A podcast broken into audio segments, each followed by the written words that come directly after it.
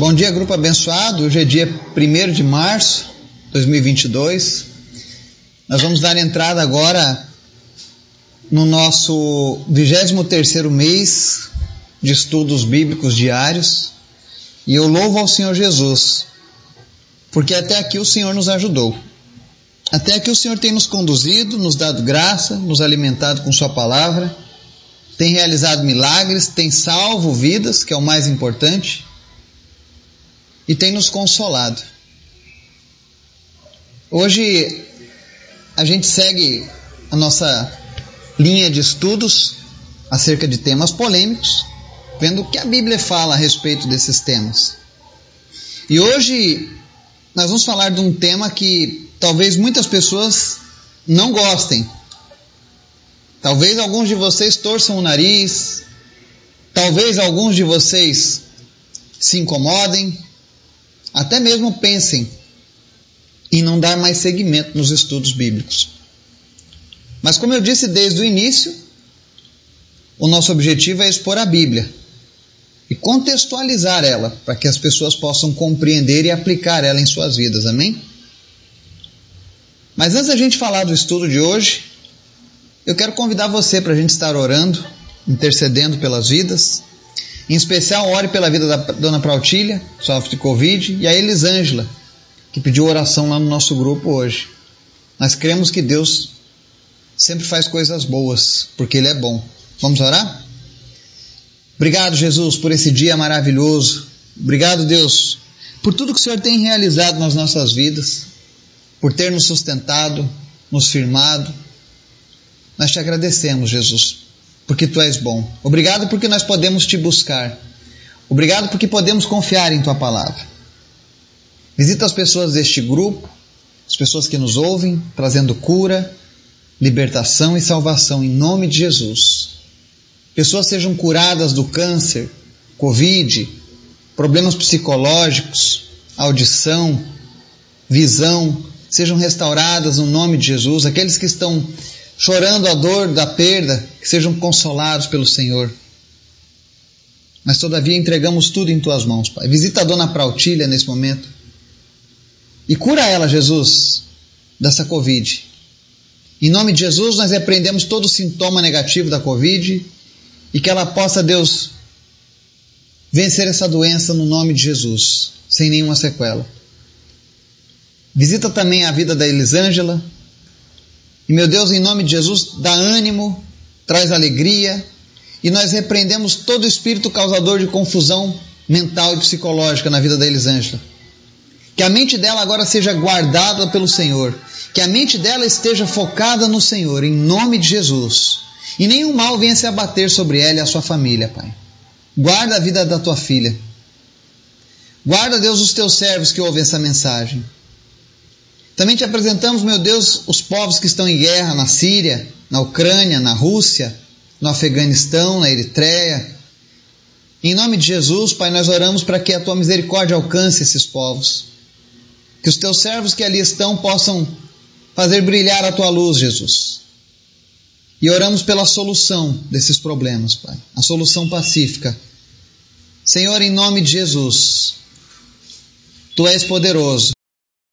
Também oramos, meu Deus, para que o Teu Espírito Santo se manifeste no nosso meio, trazendo entendimento da Tua palavra. Meu Deus, todo pensamento que não está em Cristo, que não está cativo no Senhor, que Ele nos deixe agora.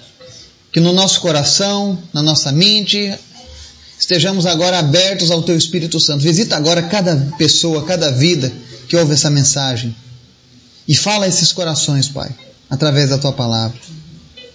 Faz mais uma vez os teus sinais, os teus milagres no nosso meio, Pai. Que nós possamos testificar mais uma vez o teu agir e o teu mover, Pai. Nós oramos para que haja um milagre do Senhor.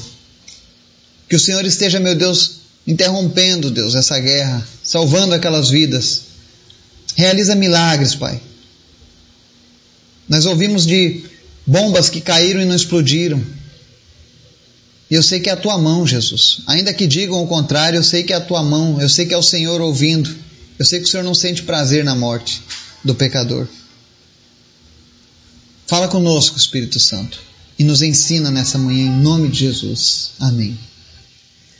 Estudo de hoje nós vamos falar sobre o tema, talvez um dos mais polêmicos, mas muito atual. Todos sabem que está tendo uma guerra. Em vários lugares existem guerras, mas especialmente lá na Ucrânia e na Rússia. E com isso, cidadãos da Ucrânia estão defendendo a sua nação, a sua terra, as suas casas, as suas famílias. E algumas vezes eles serão obrigados a, por exemplo, matar alguém do, do exército inimigo. E algumas dessas pessoas serão cristãos que estarão atirando, especialmente aqueles que servem ao exército, ou aqueles que se alistaram para defender a sua casa. E aí vem a, a pergunta: qual é a visão da Bíblia acerca disso? Será que eu posso matar alguém em legítima defesa? Será que eu posso tirar a vida de alguém? O que, que a Bíblia diz acerca disso? Será que eu posso portar uma arma? O cristão pode portar uma arma? Será que o que, que a Bíblia diz? E para a leitura inicial a gente vai ler aqui Êxodo 20, 13, diz assim: Um dos mandamentos do Senhor é não matarás. Então Deus está dizendo: não matarás, não podemos matar. Mas o que, que ele estava falando com não matarás? A tradução mais aproximada do hebraico significa não assassinarás. É algo premeditado, é algo calculado, é algo feito com antecedência, a intenção. Lembra que a gente fala que Deus julga a intenção do coração do homem. E eu digo isso porque a passagem da Bíblia diz ali, por exemplo, em Mateus 5, 21 ao 22, diz assim: Jesus ensinando: Vocês ouviram o que foi dito aos seus antepassados: Não matarás, e quem matar estará sujeito a julgamento. Mas eu digo a vocês que qualquer que se irar contra seu irmão estará sujeito a julgamento. Também qualquer que disser a seu irmão raca será levado ao tribunal. E qualquer que disser louco corre o risco de ir para o fogo do inferno. Então, olha, Jesus trazendo luz sobre o assunto. Ele diz: olha, não se deve assassinar, não se deve matar ninguém, porque você pode ficar sujeito a um julgamento. Mas ele diz também que se você se irar contra o teu irmão, você também estará sujeito a um julgamento de Deus.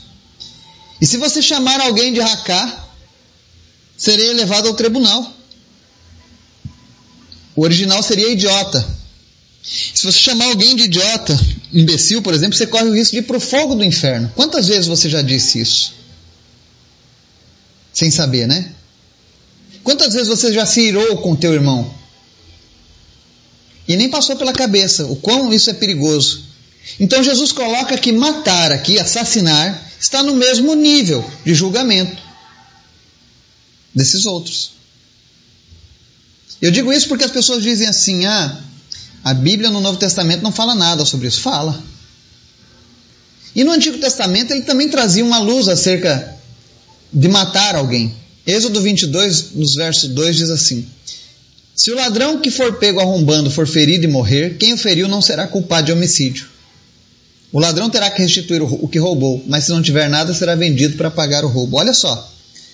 No Antigo Testamento, Deus deixava bem claro: se alguém fosse tentar roubar a sua casa e você pegasse a pessoa cometendo crime e você o ferisse e ele morresse, você não seria culpado. Você estava na defesa do seu lar. Então a Bíblia, ela não condena você defender a sua casa, ela não condena você defender a sua família. 1 Timóteo 5,8 diz assim: Se alguém não cuida de seus parentes, especialmente dos de sua própria família, negou a fé e é pior que um descrente. Por exemplo, se uma pessoa tentar cometer o estupro com a filha, com a sobrinha, com a sua esposa, e você está ali vendo aquilo tudo, você não vai pedir para a pessoa, olha, por favor, interrompa o que você está fazendo, né? Não. É necessário que você tome uma ação. Você precisa cuidar da família que Deus te deu, cuidar dos seus familiares, cuidar dos seus parentes, cuidar da sua casa. Especialmente os homens têm essa função. E muitas vezes, se você não tiver armado, você não vai ter a mínima chance. Há pessoas que confundem sermos pacificadores, porque o cristão é um pacificador, mas ele não é um pacifista. Nós somos contra a violência, nós somos contra o assassinato, nós somos contra a agressão, mas muitas vezes para que a gente possa defender as pessoas ou evitar um número de mortes maior, a gente será obrigado a usar uma arma de fogo, por exemplo. E aí talvez você diga: o que Deus pensa acerca do cristão andar armado? Será que eu posso andar armado?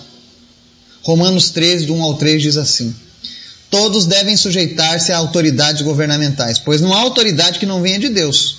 As autoridades que existem foram por eles estabelecidas. Portanto, aquele que se rebela contra a autoridade está se opondo contra o que Deus instituiu, e aqueles que assim procedem trazem condenação sobre si mesmos. Pois os governantes não devem ser temidos, a não ser por aqueles que praticam o mal. Você quer viver livre do medo da autoridade? Pratique o bem e ela o enaltecerá. O que, que Deus está dizendo aqui em Romanos? Que nós temos que estar sujeito à lei. Se na lei brasileira proíbe você de ter o porte de arma, não tenha. Porque se você fizer isso, está indo contra a lei. Mas se a lei te permitir, não há mal algum entre um cristão portar uma arma.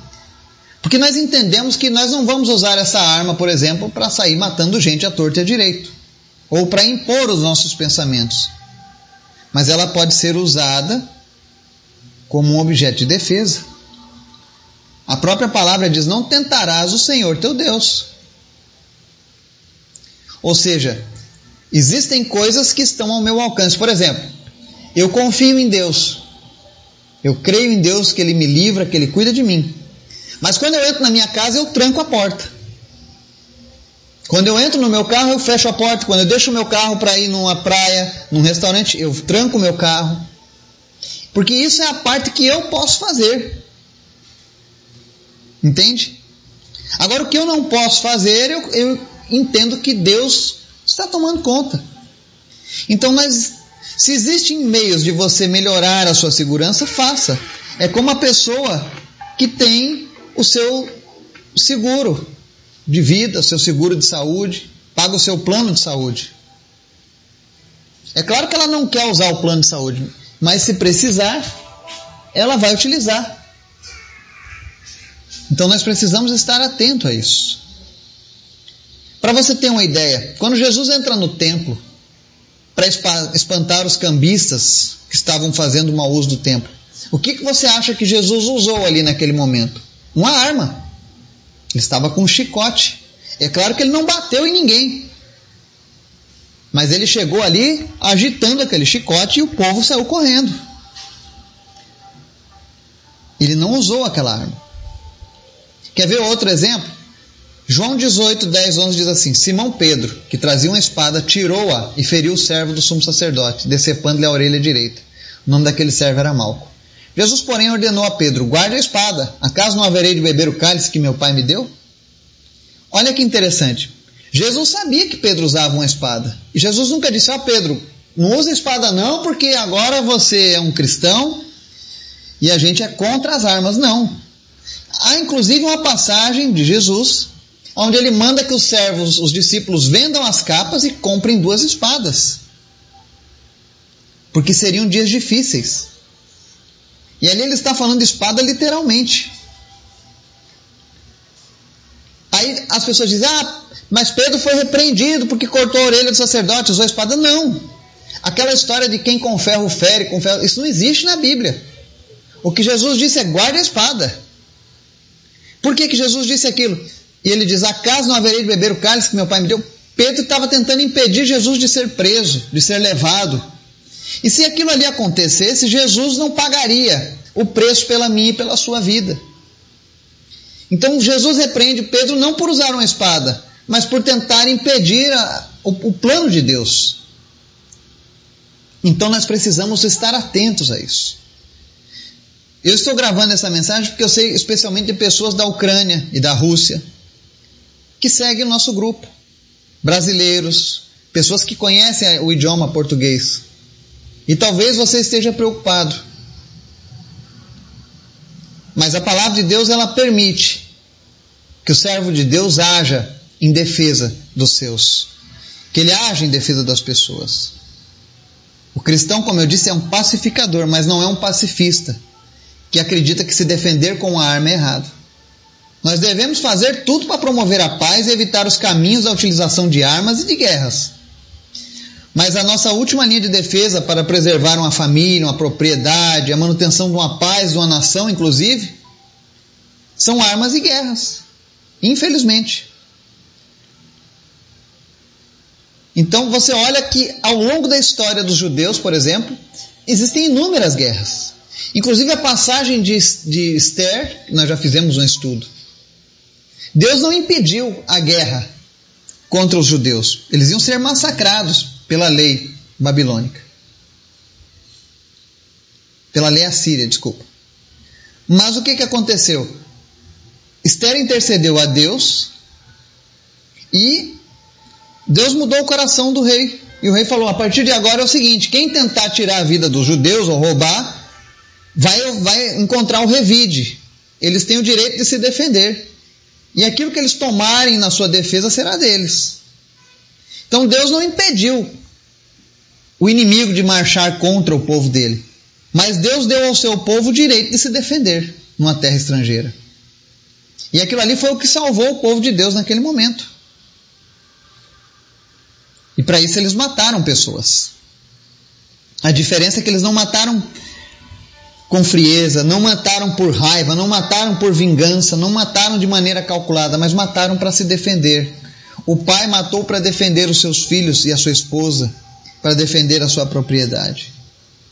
Então nós precisamos estar atentos, abertos a isso.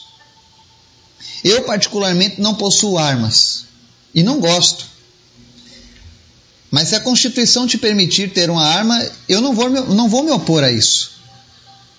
Se você acha que precisa de uma arma como recurso final para te defender, você não está errado. E você não está deixando de confiar em Deus, assim como aquela pessoa que está enferma, está tomando um remédio, mas está crendo que Deus vai curar, não está falhando na sua fé. Até que haja o milagre da cura, continue fazendo o tratamento. Eu já disse isso para pessoas fazendo quimioterapia. Não pare de fazer a quimioterapia apenas porque você está orando. Isso não é falta de fé, é falta de sabedoria. Até que você receba o resultado da sua remissão completa, continue o seu tratamento. Deus não vai se ofender com isso. Pelo contrário, você está sendo prudente. Amém? Que Deus possa nos abençoar em nome de Jesus. Amém.